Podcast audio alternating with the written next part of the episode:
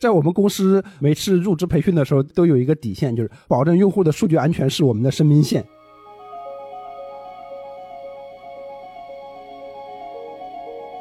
电商 ERP 这个事情，你 Excel 用的再溜，你也没办法用 Excel 去解决它的问题。那这个时候就发现，哎，必须要上系统了。那中国人都没法解决的事情，你放到东南亚或者放到其他国家去看，那大家的算术能力本身这是中国人的擅长的事情，那再去做其他市场，我觉得是一种降维打击。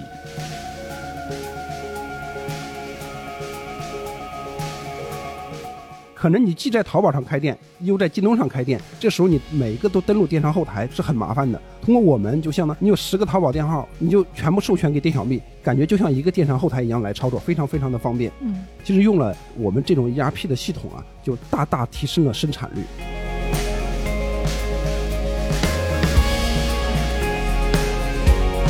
店小蜜在历史上经历过三次被并购的情况了。做这个事情啊，到现在不光光是钱的问题，拿了钱又能怎么样？你这辈子就天天不干活了吗？我还是觉得我还想做点有意义的事情。嗯，每天一想到我每做一个功能能节约多少人的多少的生产力，我是非常有激情的。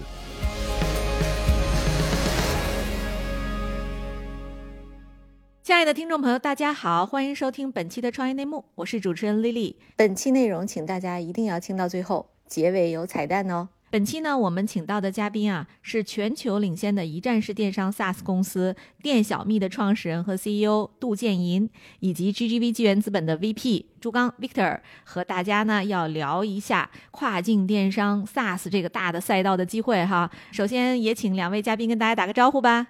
Hello，大家好，我是店小蜜的杜建银。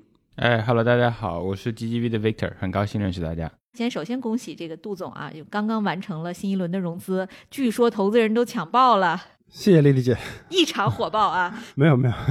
然后我们话不多说啊，要不要我们就让那个杜总自己来介绍一下您自己的经历和店小蜜这家公司吧？好，大家好，我们呢是一家为全球电商卖家提供 SaaS 软件服务的公司。我自己呢是一个连续创业者。从零五年开始一直在 to C 领域创业，然后从二零一四年开始创立了店小蜜这家公司，开始由 to C 转到 to B。店小蜜从二零一四年成立到现在有七年多的时间，我们现在服务了全球一百二十多万的卖家。我们刚开始是从跨境 ERP 开始切入的，到现在在东南亚、拉美都开始有布局。嗯，未来呢，我们想持续我们全球化这么一个战略。对，其实我知道您在创立店小蜜之前，曾经一度也是百度小说的技术负责人。其实从百度小说到店小蜜，是从 to C 到 to B 一个非常本质的跨越。嗯，您能复盘一下这段职业经历和职业生涯对您的帮助吗？在百度呢，我觉得第大大开阔了我的视野。百度的做事的这种严谨度啊，这里面有很多很多的大牛，让我开拓了，觉得哎，什么什么真正牛的人，牛的人是怎么做事情的？我觉得百度给我带了非常非常大的体验在这里。我在百度待的时间不是特别长，待了两年的时间。对，那您您觉得 to C 和 to B 最大的不同是什么？我觉得 to C 呢，以前确实做过很多 to C 的创业。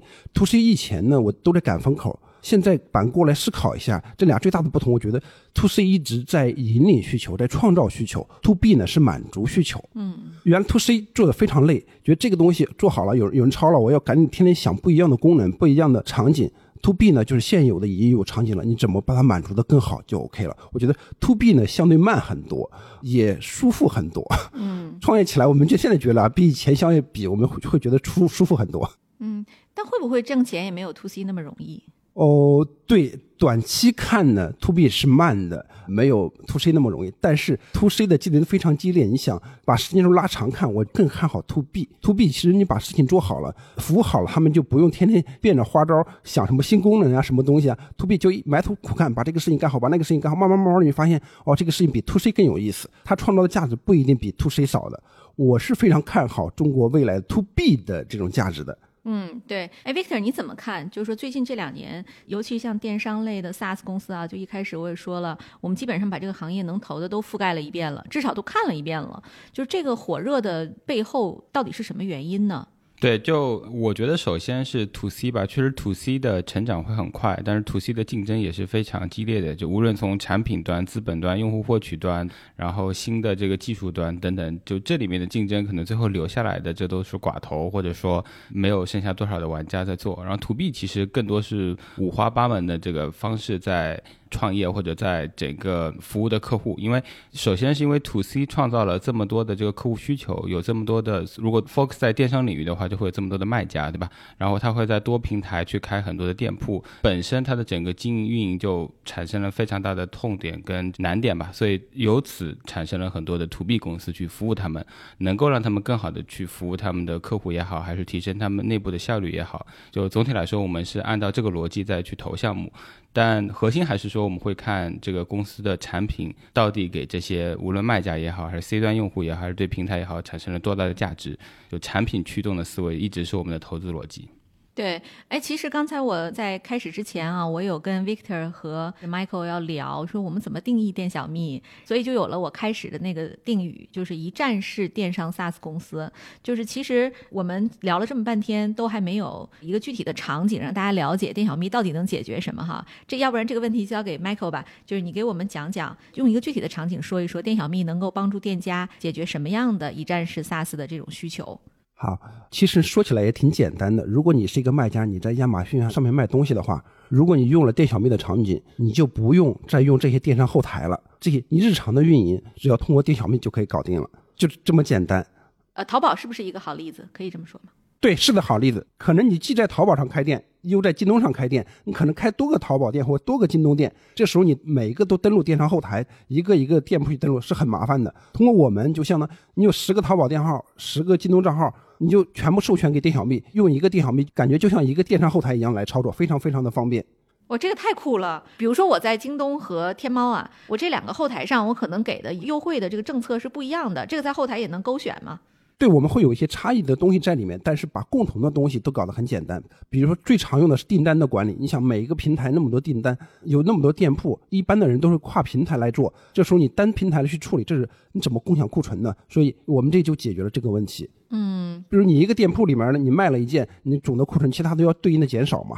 这个时候，要么你自己来，要么使用我们第三方软件来。其实用了我们这种 ERP 的系统啊，就大大提升了生产率。嗯，哎，这个我觉得太需要了呀，因为其实我前两天哈买了一个那个雀巢的咖啡机，然后呢，我买完之后那个胶囊机啊，然后我想买点那个胶囊啊，我看淘宝没有，京东上有，我就在京东下了单，但很快客服就给我打电话了，说京东也没有了。但是他其实没有及时调整它那个库存，那个数据是不同步的。对，我不知道是因为代理商问题啊，还是什么，两家都是旗舰店，都是官方自营的，但是会出现这种库存信息不打通的情况。对，对，这还挺痛的啊。那其实，在店小蜜出现之前，这需求怎么解决啊？其实也是有，店小蜜不光是这个库存啊、订单的处理，还有刊登的管理啊、客服的管理啊、卖家运营要做的工作，我们基本上都集成进来了。店小蜜之前呢，其实也有很多的软件，只不过是大家每个软件的侧重点不同。我们现在定位的是，我们要做一个一站式的一个系统，让卖家只用店小蜜就可以了。嗯，像海外呢，其实有很多软件，但是他们大多数是只做一个平台或一个功能点的。所以我们看中这个需求，我们觉得我们可以做一个一站式的，大家不用用同时使用很多的软件，用一款软件就可以解决这个问题。对，那我是不是还能有一些更高阶的需求呢？比如说，有人在跟我做我的这个山寨版，是不是我也能识别出来？或者是说我这个店铺需要从京东搬到，比如说京东国际，是不是也能够自动去做这种迁移？现在能做到吗？是的，是可以的。店小蜜刚开始起家的时候，就是做了刊登的功能。我们当时发现啊，有很多的卖家同时在做着很多个平台，我们就做了一键搬家的功能。比如说，他想把他淘宝或京东的店铺搬到他海外去，这个很简单的，把你的链接往我们的系统里一输入，我们就自动帮你把信息采集过来。点翻译，我们就自动帮你翻译了。点刊登，我们就自动帮你刊登到你对应的店铺里面去了，很方便大家做多渠道运营这个事情。对，我们在海外和国内现在哪个市场更大？目前我们是从国内先做的出海，我们出海呢现在有九十多万的注册用户，然后我们又做了东南亚，现在东南亚有近三十万的用户，现在还是国内的卖家更多一点。哦，就是国内的卖家这九十万，他们是往海外卖的。是的，是的。然后呢，本地的三十多万是东南亚本地的用户，他们在本地卖，或者是卖到其他国家去，对吧？是的，是的。哎，太有意思了。但其实运营一个跨境的软件啊，就是我个人的一个困惑，也向二位请教一下。就是跨境软件它涉及到的本地化运营的痛点是很多的，比如说宗教的问题，然后一些文化上的禁忌和风俗，甚至是语言翻译的问题，这其实非常复杂。就是咱们店小蜜是怎么解决的呢？是的，是的，您说的非常对，确实做海外刚开始的时候是很困难的。最难的时候呢，语言的问题、使用习惯的问题，确确实有这些问题。然后我们呢，也不是简单的把店小秘简单的翻译一下放到海外去，不是这样的。我们做东南亚用的是全新的团队，全新的研发、产品、客服都是独立的团队来做的。然后我们公司也配备了好多小语种的人才。采用这种方式，就是刚开始的时候，我们是找华人来帮我们先试用本地的华人，他们用的好。同时，我们也支持了多语言的版本，你像印尼语啊、马来语啊、泰语啊、菲律宾语，我们都是支持的。另外，我们都配备了对应的客服人员。刚开始我们觉得这个产品刚开始的研发都是放在我们的总部，后来发现这个产品逐步走正轨之后，我们在本地就开始布实施团队了。嗯，你有问题，我们线下的人员都可以到场，对吧？我们是这样推起来的。嗯，总结一下，就是说刚开始在小步快跑的时候，刚刚起步的时候，全部在总部，我们有对应的小语种的人才，然后开始一点点研发，研发，并且找本地的华人试用，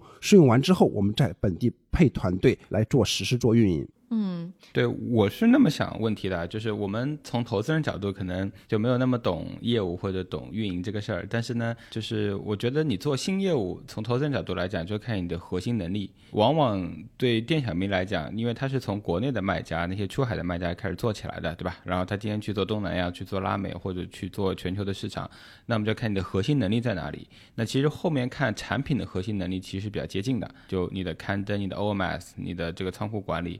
只是说你在当地需要更加本地化的运营，所以我们当时投店小明的时候，其实是能够认可它做全球化能力，未来能够做起来的，因为这是属于做新业务的状态中核心能力外溢，所以这个成的概率就会大很多。但这个事情其实很难，因为我们今天在资本市场上看到很多公司，我天生就想做出海的，就无论是软件也好，技术也好，但出海的市场本身是非常非常难的，因为你的 go to market，你理解当地的这个市场，你的运营，对吧？你的研发等等，需要。你的核心能力是跟他 match，你才能做这个事儿，不是说我喊口号我就能把这事儿做起来的。对，哎，那其实这个需求我理解啊，就是像有强大电商经验的这种巨头也是可以做的，比如说阿里巴巴或者是京东，它其实也可以开发一套这个工具啊。之前为什么这个需求没有被满足呢？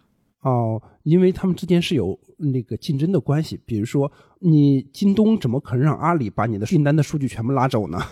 对对对，这个还真有中国特色啊。对，所以其实刚才丽丽姐的问题，就我觉得大的巨头肯定是相互不会兼容的，就无论在中国也是，在国外也是对。你亚马逊跟 Shopee 跟 Lazada 之间肯定是有问题的，所以这肯定是第三方公司的机会，这第一点。但第二点呢，其实我最近一直在想这个事儿，就是说到底什么样的产品是真的客户愿意付费的，他真的会用？因为中国人其实非常聪明的，就中国人。上完高中之后，对吧？他的算术能力，他用 Excel 的能力是非常非常强的。嗯，那我最近看了一个电商的 SaaS 公司，他给我说，哎，我其实以前我不需要这个东西，然后给我看了一下他的 Excel 的表格。巨复杂，比我们搭的 model 还要复杂。它算它的业务用 VLOOKUP 各种这个流程去算。那最后我发现，哎，电商 ERP 这个事情，你 Excel 用的再溜，你也没办法用 Excel 去解决它的问题。那这个时候就发现，哎，必须要上系统了。那中国人都没法解决的事情，你放到东南亚或者放到其他国家去看，那大家的算术能力对数学的敏感性是还是有差距的，对吧？所以我觉得这个又是属于一定的降维打击。就这里没有什么民族歧视的问题，我觉得更多还是。是说大家对吧？就是算术，就本身这是中国人的擅长的事情。对，那再去做其他市场，我觉得是一种降维打击。对中国人在电商精细化运营这个领域，哈，我觉得是全球领先的。像 Victor 说，就是第一是我们的数学能力基础比较好，至少说运营团队和创业者，我们有大量的大学生来做储备。第二呢是，其实我觉得是因为中国的竞争太激烈了。基本上在世界各地都找不到像中国电商这样的厮杀，就是你可能有一个产品出来，马上第二天爆款，只要你爆了，第二天全都是。是的，非常认同，非常认同。就说到爆款的话，我就想问问，就现在在店小蜜上有哪些爆款功能，就是咱们商家必备必买的？呃，爆款的功能呢，其实有这么几个吧。主要的功能，第一个就是刊登。刊登，然后还是搬家，搬家就能帮他迅速实现多渠道售卖这个事情。嗯，然后订单处理、库存的管理、数据的统计，各维度看数据，然后还有一些客服的管理，就日常他运营的这些事情都是在这里边的。嗯，你像一个电商的运营人员，天天干嘛？就是天天来上新款，然后改他的 listing 标题、描述、文字这些东西，图片我们都是支持的。日常要干的活都在这个里面了。嗯，那你觉得客户对这个功能他们用的爽吗？我觉得是挺爽的，尤其刚开始我们刚做出那个一键搬家的时候，用户用的特别的爽。这节省了大量的劳动力，是吧？那个通过我们能帮他们把流程全部管控起来了，所以他们用的是比较爽的。好，特别好。对，其实那个我也想知道啊，就是现在咱们店小蜜的客户其实是遍布了中国、欧美和东南亚，这个我在官网上也有看到。就是您觉得全球化生意最难的是什么？我觉得最难的就是刚才说，第一个语言问题，第二个是大家那个习惯的问题。嗯，比如说我们在订单处理这个很简单的事情，其实一个很标品的东西，你发现中国和东南亚，你发现就差距还是蛮大的。我们不去不知道，一去了之后发现很多人竟然还在用 A4 纸在上面用手写写面单，这就觉得不可思议的一个事情。我在印度见到过。对，这点发现哦，使用习惯的问题，还有一些流程的问题。中国人喜欢那些流程，可能老外就不一定他们适合。呃，我觉得这是蛮大的挑战，因为环境的问题，然后大家习惯的问题，语言的问题。我自己不懂这些语言，我怎么去能够管理这些团队？我觉得这也是蛮大的挑战。是对，那您现在怎么管呢？会有一个翻译，就是他每天把你和那个当地的 leader 做一个对译吗？会这样做吗？目前呢，我们在本地化找的管理者都是华人，就是或者是华裔，或者是当地的留学生，然后能说中文的人，这样我们跟他沟通。然后他们发的邮件呢，我会每天会用翻译软件看一遍，有很多本地的员工发的邮件。OK，对我说到这儿，我真的要强烈呼吁大家啊，就是随着这个国际局势的这种就这种大的变化下，其实学好汉语是很重要的。就是英文再好，你学好汉语就多了一条路，对吧？大不了我们还能去东南亚创业，是，嗯，对对，非常有趣。那那个，哦，我们刚才其实讲了很多，就是跟出海和跨境有关的事情啊。但其实我也知道，店小蜜的第一个大客户就是在出海这一块的一个合作伙伴是 Wish，就是 Wish 也是最早使用我们的产品来帮助中国公司出海的。那我要不要请这个杜总你聊一聊您和 Wish 这个合作的过程吧？说到 Wish 呢，就要说到我们刚开始创业时候起步的阶段。我们刚起步的时候呢，我们只有五个人。然后我们数了一下竞争对手，其实这个赛道已经有二十多家服务商在做了。然后有四家主要的服务商呢，他们最少的一百二十人，最高的二百二十个人。我们当时调研的还是蛮清楚的。但是你就面临一个问题，我们想做这个赛道，钱没别人多，经验没别人多，人没别人多，我们怎么入手？就后来我们发现一个一个现象，就是 Wish 这个电商平台当时起的特别特别的猛，很多做其他电商平台、做易贝、亚马逊的用户都跑来做 Wish。当时我们就决定从 Wish 入手，它又是一个极简的平台，因为刚开始我们就决定从 Wish 进行入手，Wish 我们就迅速开发了 Wish 的软件。开完之后呢，官方的有同事就看到了，然后就联系了我们。后来呢，我们就跟他们联系就越来越紧密。所以 Wish 是我们第一个支持的平台，也是我们在上面花心血最多的一个平台。当然，也是 Wish 在他们所有的卖家当中用户占比最高的服务商。嗯，对，您刚才提到一个点特别有意思，就是说一没人，二没钱，三没经验啊。但是呢，这个您是怎么打下来像卫视这种大客户的呢？他们怎么会相信就是您会比其他人解决的更好呢？当时呢，其实我们更多的是直接的影响到是 Wish 的卖家哈，Wish 它本身呢是开放的，它其实不管你什么了，只要你符合它的条件，它都会把 API 开放给你。我们当时怎么打下 Wish 这个市场的呢？嗯，当时呢，因为确确实实当时面临的竞争是比较激烈的，怎么办呢？我们就从一个点开始打透。我们当时的策略就是我只做 Wish 刊登，我把 Wish 刊登这一个点打透。当时 Wish 因为非常非常的火，但是 Wish 的平台呢，它是在海外，它的服务器全部在海外，所以很多卖家直接用 Wish 后台就用。官方的后台刊登产品的时候，图片经常刊登不上去，但是我们就做了一个图片空间这么一个功能，就用电小蜜可以很轻松的就解决在微许官方后台经常出问题的问题，在我们这儿没有这个问题，所以就造成了大量的卖家跑过来用我们。并且当时我们做了一键搬家的功能，很多做其他电商平台的，甚至做国内电商平台的，做淘宝、京东的、幺六八八的，他们很容易的把他们的产品搬到 Wish 上去，基本上在一个礼拜那时候都能出单，所以就吸引了大量 Wish 的人过来用我们。当时我们第一阶段的战略也不是说我们就独占天下，不是这样的。我们第一阶段的战略就是说，让卖家在使用其他软件的同时，也使用我们就 OK 了。所以我们做了 Wish 这个刊登这个功能，把它做到极致之后，我们第一阶段战略基本就可以完成了。哎，这个战略真特别好，Victor 是吧？对，就是其实就是用产品说话。是的，就其实我觉得老杜的经验给很多早期的公司是有很多借鉴意义的，因为我们也投很多早期的项目，那见到很多创业者，他其实说，哎，这个市场环境怎么样，这个产业链怎么样，所以他一开始上来就要说我一二三四五六我全要做。那往往这样，其实你很容易就把自己做死了，对吧？或者说你很难成功。我觉得越早期的公司其实越要专注，你把单点打透，这个单点足够痛，而且能够足够创造价值，而且你是真的能愿意花时间去跟人家做差异化的点。那从这个点再开始过，然后你再慢慢的去做延展的这个业务线，这个是真正的这个创业者，特别是早期创业者应该学习的东西。嗯啊，我觉得老杜身上还是有非常多的做减法的这个心态。就很多人一直在做加法，做加法很容易，但做减法其实很难的。对，因为其实杜总他之前的经验啊，就无论是在百度还是之前的几次创业，都是 to C 的。就是我想问问您，就是什么契机让您发现了 to B 这么大的一个痛点和机会呢？呃，其实这次机会是稍微比较偶然一点的。我们有个朋友啊，他是做卖家的。这个人呢，他在英国留学了八年，他回来做跨境电商的卖家。但他遇到一个问题，他的易贝和亚马逊账号经常被封，所以他都很郁闷，想做独立站。对我问一下，他为啥被封？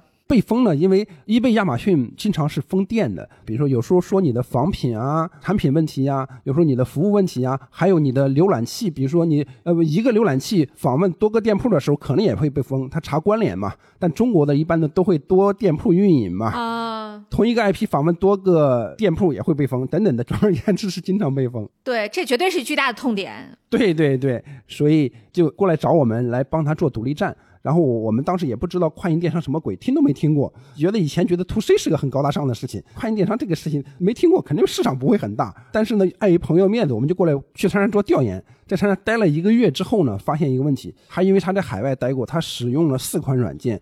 基本上都是海外的软件，一个月软件费用将七八千块钱人民币，又搞四个人天天在那算各式各样的数据，我们就跟他商量说，我们帮你做个独立站肯定是没问题的。以前我们就是做 to C 的嘛，但是你做推广是个无底洞啊。以前我们做 to C 花了多少钱啊，就没推广起来。你在海外可能更难了。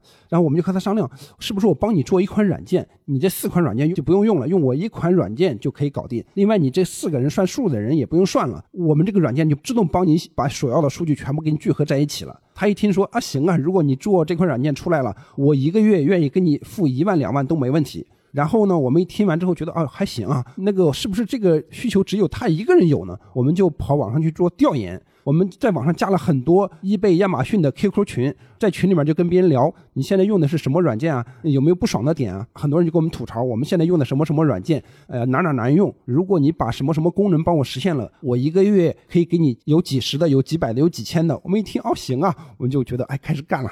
对，而且这个太有意思了，这个过程就是其实你是很偶然的进来，但是没想到就一一猛子扎进来，就做的这么深啊。就是现在您服务的客户里，GMB 最大的是哪家？可以透露他的名字吗？这这个还真不让说，用户其实不让说的。我们用户注册的时候呢，我知道用户呢，因为跨境电商的卖家他们有个特点，他们都想闷声挣大钱，不愿意透露自己。所以我们在让用户注册的时候，我们也不让用户填他的地址是什么，他的名称是什么，他只需要填他的手机号或者是邮箱就可以了。对，就卖家是千叮咛万嘱咐的，千万不要说他谁是谁在用我们。对，我想替大家套一下，没套出来哈。那就是我们现在 GMB 最大的商户，就我们不用透露他名字，大概是个什么量级？呃，我们现在呢有有几个亿，不到十个亿人民币吧。因为再往上大了呢，他就自己做系统了。哦，一年是吧？对，一年的 GMV 不到十亿人民币。对，是。那其实整个在我们平台上，差不多服务的客户，他的 total GMB 您大概算过吗？呃，去年将近三千亿人民币，单一的一个一个产品，近三千亿人民币吧。嗯，这太大了。那这个会不会对数据和这个技术上、运营上有非常大的挑战啊？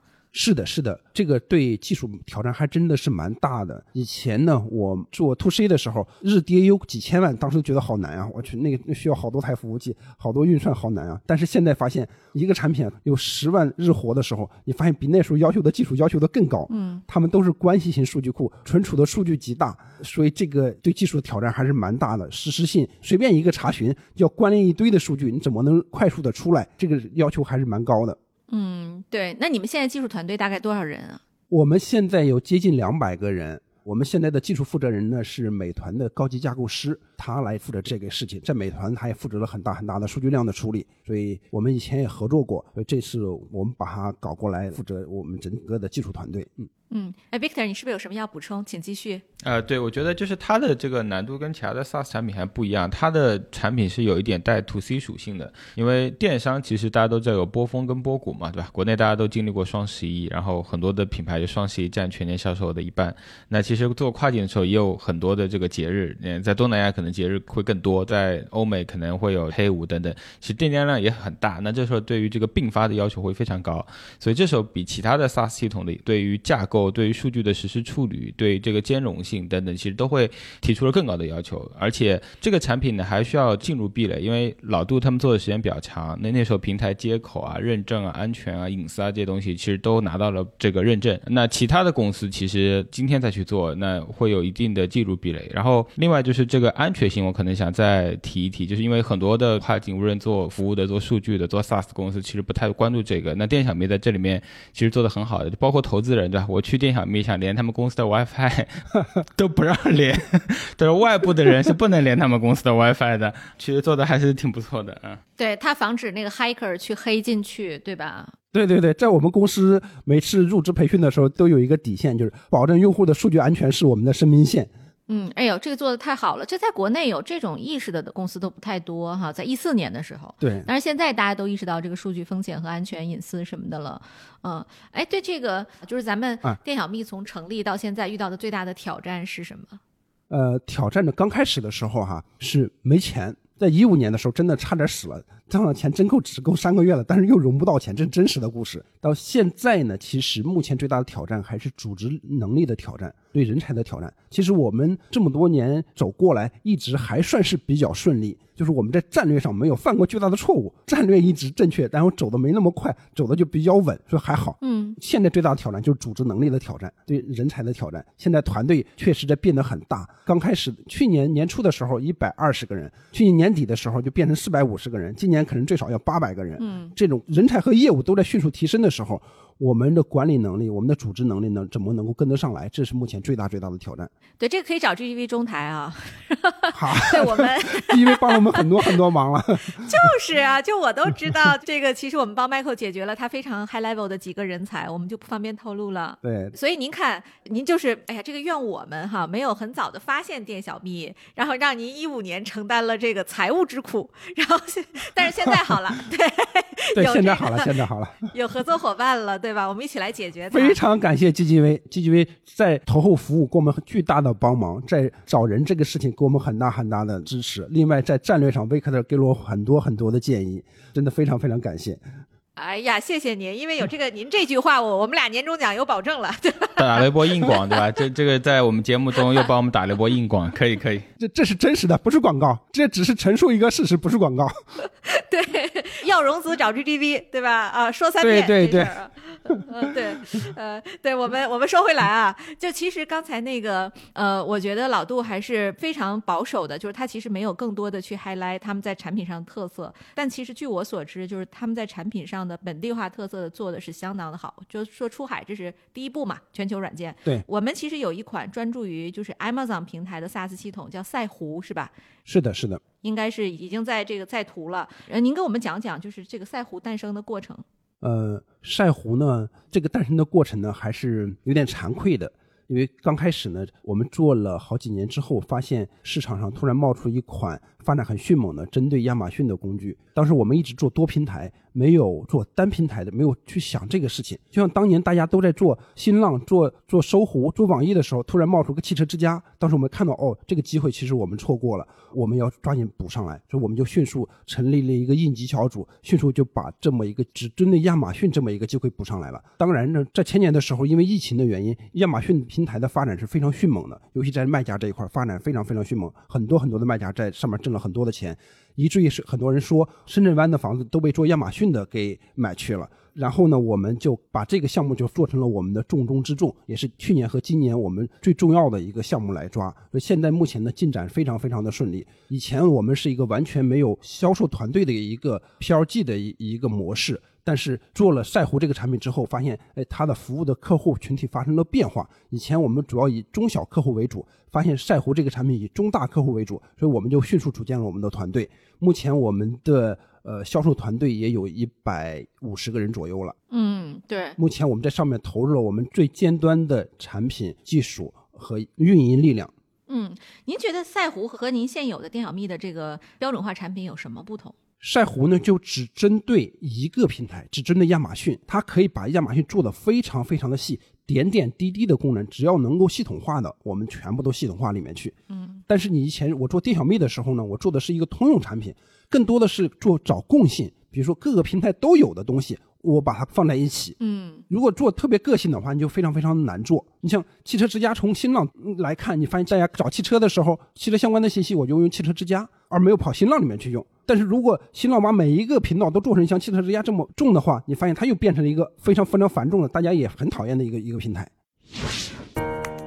嗨，各位小伙伴，告诉你一件很重要的事情：创业内幕的听众群已经开通了。在这里，你可以和我们直接沟通，也可以第一时间了解到 GGV 纪元资本线下活动的动态，近距离聆听投资人的独特见解，并且结交其他互联网圈子的小伙伴呢。入群，你只需要添加微信公众号 CYNMXZS，我再重复一遍，CYNMXZS，也就是创业内幕小助手的拼音首字母。并在好友请求中标注“创业内幕”。接下来，小助手会帮助你完成入群操作。我们期待你的加入。刚才我们其实讲了这个赛狐的故事，就是在我们这一轮融资的时候，因为我们也跟杜总一起在探讨融资整个的策略打法，然后以及我们的这个对外的 PR。然后当时就在对外 PR 的时候，我发现其实电小蜜在东南亚是有一个独立的本土品牌的，叫 Big Seller。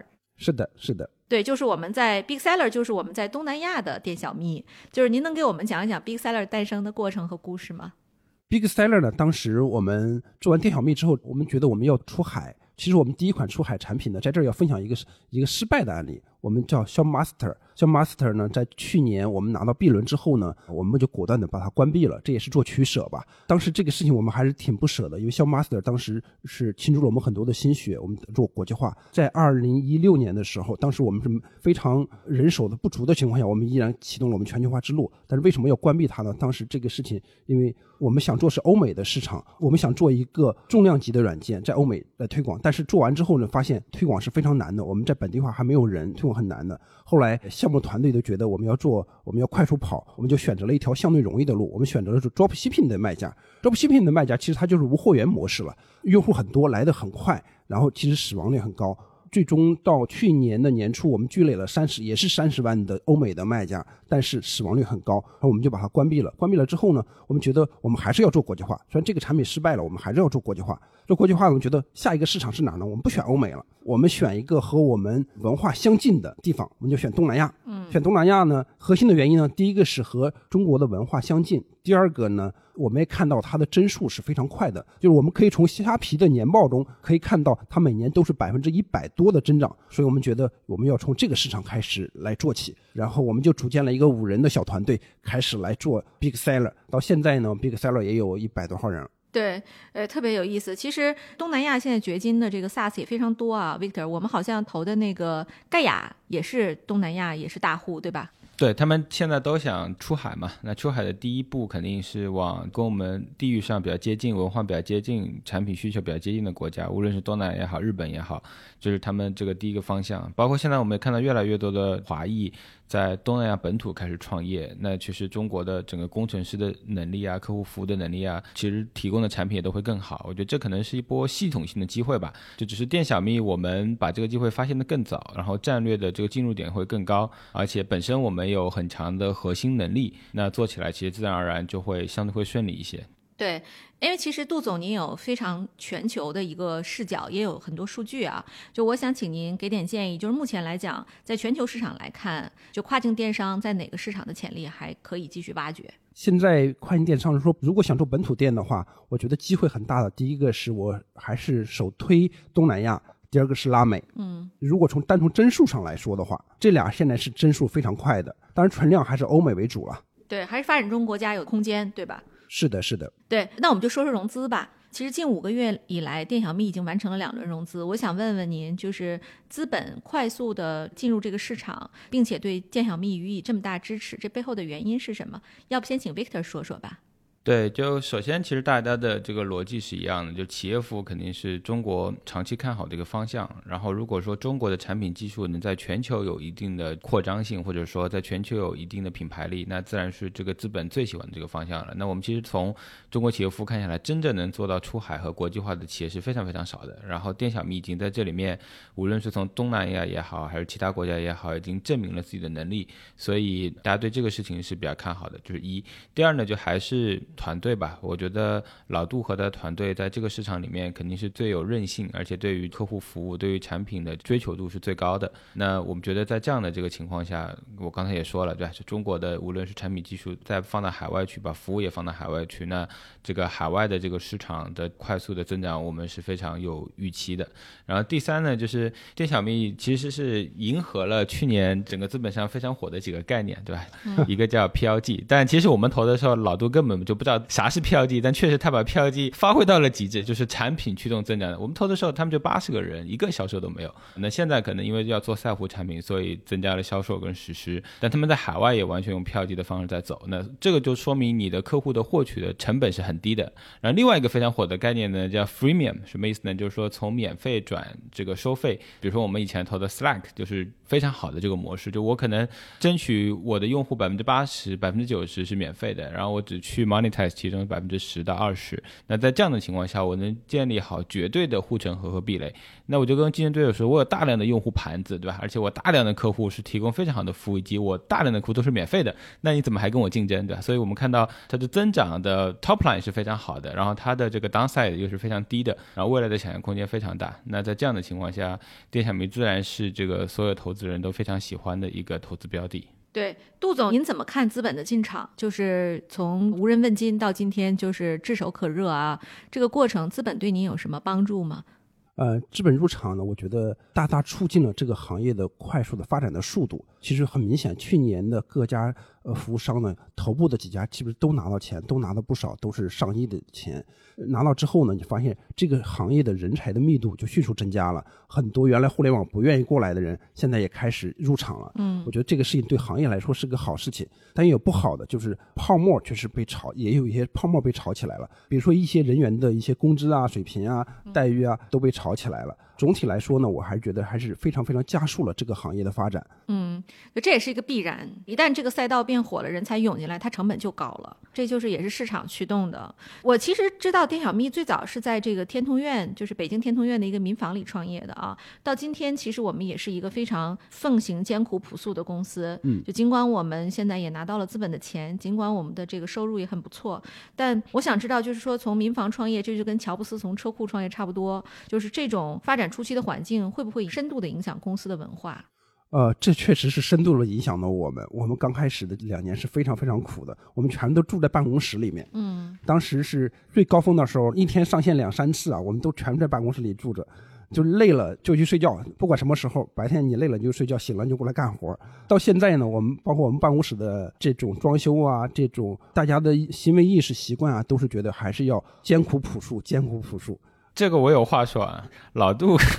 可能是我投过的最艰苦朴素的 CEO 了吧？就我可以证明啊，就我现在去的办公室，怎么说这个店小米也是一个独角兽公司了吧？我们现在可以这么理解。然后他的这个办公室后面，我上次去发现他有一张床，一张行军床，就是一米宽。然后他跟我说，上次那个小区有疫情，他就在公司睡了好几天。嗯，就是这样的创业精神的，你无论拿了多少钱，公司在什么阶段，就永远是 day one 的这种创业精神是。非常不容易的，嗯，而且早期因为老杜非常艰苦嘛，就一六年可能差点融资没有融到，对吧？就可能公司本身有问题，所以他也对于这个资本。加速行业发展绝对是好事情，但核心还是我自己能够持续盈利，这个也是店小蜜的一个初衷嘛。就是我觉得未来资本方向往前走，我们也不太会看好长期大量烧钱的做企业服务的公司。那回归到理性，就是说大家还得要有自己的造血能力，对吧？店小蜜 Day One 就有这个能力，所以我觉得在这样的状态下，我相信老杜跟团队肯定还是会越来越好的。对，这个其实非常有启发性啊！这个经历就是大家千万不要被媒体蛊惑，就是媒体的故事他会写的很抓嘛，就是他会觉得这个事儿好像一直在反转，然后天上一直在掉馅儿饼，其实不会的。是的，是的。创业是非常非常难，九死一生的事儿。我前两天跟一个创业者吃饭，然后呢，就是我们俩聊到最后，我们有一个团队同事就问呢，说如果你可以对年轻时的自己说一句话，你会说什么？然后那个人就说，我会告诉自己不要创业。他说：“创业是对自己身心的多重摧残，极大摧残啊！对，当然他也是个连续创业者，但是现在就算是说就半上岸了嘛。尽管如此，就是大家也得看到，就是说你的赛道再好，但如果公司没有足够的产品力和造血能力的话，资本也不会追捧的。就是今天追着投，也是因为电小蜜自己强，就我们只是很幸运跟您站在了一起。没有，我们很幸运。”对，都很幸运。哎呀，怎么这么好呀？今天的嘉宾一直在给我们 GDP 站台。对，Victor，你太会投了。对，没有没有没有，我觉得我我觉得创业者就是回到丽丽姐刚才说的，其实大家创业的时候真的要想清楚，嗯，你是抓机会的，对吧？还是说我是有初心的？我是想通过产品，通过我自己的初心，能改变这个行业，给行业带来价值的。就我们现在看了市场上很多很多创业者，他是机会型的。风在哪儿，他就说哪个故事，对吧？那这样的创业者，就算今天融到钱，你可能短期发展特别好，但你的长期的初心可能还是一个 question mark。所以创业真的是很难很难的事情。是的，是啊，是啊，我我其实这个挺感慨，像这个过去这几年风比较大的行业，其实都没有跑出来好公司。大家都是投机，然后没有人扎扎实做产品。相反，我们去看就过去十年、十五年的 SaaS 公司啊，就是无论是中国的还是美国的，甚至是有一些发展中国家，都跑得非常好，非常稳。然后到今天，大家钱变得越来越保守，然后钱变得越来越务实的时候，就会投向那种最稳健的、长期运营的、有好的生命力的公司。这也特别难得。好，那我我接下来就是也比较好奇啊，就是 Victor 你怎么看现在跨境电商这个赛道其实已经是一个红海了哈，然后呢 SaaS 公司也层出不穷，你怎么看未来电小蜜的竞争？对，我觉得其实有竞争肯定是好事情，我们不把竞争对手当竞争对手，我们可能更多是友商。首先，我们一起做大这个行业。那因为这个跨境的玩法跟国内不一样，国内其实相对来说会比较的。玩的花样有限，所以呢，最后的公司其实比较少，像可能最近剩下来就聚雪团、跟望电通、跟光云，就这三家公司。但是跨境因为不同的平台的运营规则，然后整个链路又非常长，所以里面其实有很多的玩法。比如说你从选品、从投放、从 ERP、从 SaaS 的 API 追踪，对吧？从物流等等，其实这里面的整个链路是非常长的，就包括海外仓等等。所以我们看到，其实不同的玩家在这里面其实都有一些这个差异化的竞争，大家还是通过自己的能。你能够把整个市场的信息化率提升，但我们也觉得，因为大家也都知道，这个国内的跨境市场其实天花板总体来说还是都有限的。那如果大家只是在这个小的市场里面通过低价、通过恶意的竞争，那更多还是把这个市场给搞乱了。那何不如说大家都一起出海，能够把海外市场都做起来？那这可能是对无论投资人也好、创业者也好、公司本身也好，是一个更开阔的一个市场。那整体的价格竞争也都能回归理性，大家都能更好。的，把这个市场做好，就我们整体不想看到的就是价格竞争，就恶意的竞争。更好的就是说，你还是通过产品来说话，这是投资人也想看到的东西。对，Michael，你怎么看？就是这个竞争格局和后来者的一些挑战。其实我非常同意 Victor 刚才说的。我自己是非常喜欢竞争的，呃，我和友商们的关系还是不错的。有几家友商，我们是每个月都会聚一次的，呃，我们会探讨一下当前的一些情况。我甚至会把店小蜜目前在做的以及将来在做的事情都会告诉大家。比如我们做东南亚市场的时候，我就一直鼓动大家，咱们都一起来做吧，大家要阳谋不要阴谋，这个良性竞争就好。所以我就觉得竞争对我们来说是非常好的一个事情，竞争呢激发了我们团队的这种热情。然后未来呢？虽然我们从跨境开始做的，但是我们做的是一个全球电商服务这个事情。全球电商服务这个市场是非常非常大的，不是一家两家公司就全部吃得完的。我觉得有很多很多的机会。但是核心的一点是，不管是从哪个维度进行切，你是从 ERP 切还是从选品切，一定要把产品打磨好，把服务打磨好。对，您觉得这个行业将来会有这种像电商本身一样的这种大范围的整合吗？呃，我觉得会有并购的发生。比如说，我们去年也并购了一家叫摇旗 Track 的公司。未来我觉得店小蜜还会有这种案例发生，但是有头部的会有比较头部的公司，但是也有很多非常专注的公司也能活得不错。我对这个事情的看法。嗯，哎，Michael，我开个脑洞啊，就是如果现在阿里巴巴给你开出一个 offer，二十亿美金买你的这个店小蜜，你会卖吗？呃，说真心话，店小蜜在历史上经历过三次这么一个呃这个被并购的情况了，甚至有一次。一个想并购我们的公司，把我约到宾馆去聊，去聊了之后，然后他的律师和会计师和券商都跑到宾馆里去，出了个协议让我签字，到后来我都我们都没有签。做这个事情啊，到现在不光光是钱的问题，我们这帮人啊想做一些事情，就这个事情你拿了钱又能怎么样？你这辈子就就天天不干活了吗？活着有意义吗？我还是觉得我还想做点有意义的事情。我自己对这个事情，我觉得还是非常热情的。每天一想到我每做一个功能能节约多少人的多少的生产力，我觉得我哎一想到这些的，我是非常有激情的。各位亲爱的小伙伴，你知道吗？除了创业内幕之外，我们还出品了一档英文播客《Evolving for the Next Billion》，由 GGV 纪元资本的管理合伙人童世豪和市场经理 Rita 杨主持。如果你对东南亚、印度、美国等海外市场感兴趣，欢迎收听来自当地头部创业公司 GVC 的声音。收听及订阅，您可以在我们节目顶端找到 GGV 的小馆，点击进入就能看到我们出品的这档节目了。欢迎喜欢收听英文播客的小伙伴点击订阅哟。店小蜜这家公司其实很有代表性，就是它从北京起家啊，包括杜总的最早的职业生涯也是在北京，可是现在发展起来是在深圳。就是为什么我们当时决定离开北漂去深圳，然后北京和深圳的这个创业环境有什么不同？你能给我们分享一下吗？呃，当时在到二零一七年年初的时候，我们就遇到一个问题，遇到问题是什么呢？就是我们用户量变多了，用户量变多，我们和用户之间的沟通啊，全部是在线上，在 QQ 群里面。嗯，这时候我们当做的基本的功能就做完了，再往深底下做的功能的时候，你发现挖掘起来，如果你不和他面对面的挖掘，其实是挺难沟通清楚的。嗯，北京呢，做跨境电商的卖家其实没有几个，但是很少很少。还有一个特点就是，北京的卖家非常非常的封闭，你跟他聊什么东西，他生怕你把他给学走了，很不愿意跟你沟通交流，然后我们觉得就很郁闷，就就挖掘不出什么需求来，然后我们的用户呢，基本上都是在南方，因为。有一半以上的卖家基本上都在广东这边，所以我们觉得，哎呀，不行，我们就搬到深圳去吧。然后我们同事一商量，大家就觉得搬到深圳来。当时这个搬的过程也挺痛苦的，因为很多人都是有家有口了，离开北京还是蛮难的一个事情。然后做通了好多好多工作，然后我们就跑到深圳来了。嗯，核心还是想离卖家更近一点，离客户更近一点。对，从人力成本上和创业的这个其他的硬件上，北京和深圳有区别吗？来了之后，第一个感觉就是深圳的房租好便宜啊。第二个就是深圳的人好现实呀，招人好难啊。然后我们还遇到一个问题：二零一七年我们六月二十三号过来的，然后到年底呢，我们招了十个人，过完春节之后发现九个都不来了，只剩一个了。我们当时都懵了，这个事情在北京没有出现过的事情，有的职业不跟你打招呼，直接就不来了。当时你很崩溃，就到底发生了什么？那最后怎么去让这个事情就是变好呢？你怎么解决它的？当时呢，其实我们不太知道这边深圳这边的氛围。其实深圳这边的氛围是一种创业的氛围。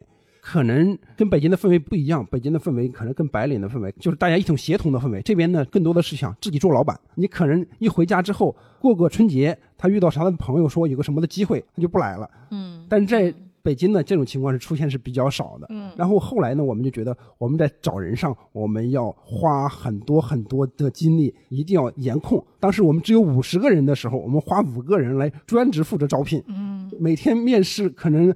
二十多个人，但是一周我进一个就不错了。嗯，所以我们在面更多的人，真正找到更合适的人，在找人这块花更多的精力。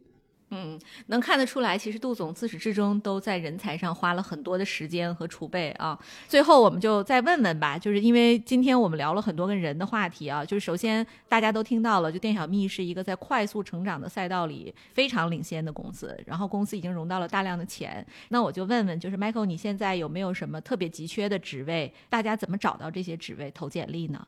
我们现在其实各个岗位都比较的缺，尤其是缺产研相关的人员，产品经理、技术经理，各个岗位真的都很缺。嗯，呃，我们想找到我们很简单，第一个招聘网站，去任何一家招聘网站呢找到我们，也可以去我们的官网给我们投简历。我们非常非常苛求人才。店小蜜在高速高速发展期，我觉得来到店小蜜，大家会有很多很多的机会。然后我们现在在大力发展国际市场，也有很多去海外工作的机会。我们欢迎各路人才来跟我们聊。嗯，公司本身也 base 在深圳，极具国际化的能力和视角。然后想要从事跟海外相关的或者跨境有关的生意的朋友们，千万不要放弃这个机会啊！然后我们要在各大招聘网站搜索“店小蜜”，就能找到有关的工作。店就是店面的店，小蜜就是小秘书的小蜜。然后也欢迎大家积极投简历，加入店小蜜这家公司。好，那个非常感谢两位嘉宾今天的精彩分享。然后也欢迎有志于投身跨境电商 SaaS 行业的。朋友们，积极投简历哈，时不我待。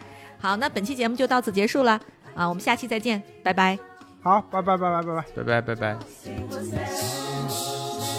接下来您听到的内容来自于 GGV 纪元资本亚洲地区的同事们为您录制的阿卡贝拉《Try Everything》。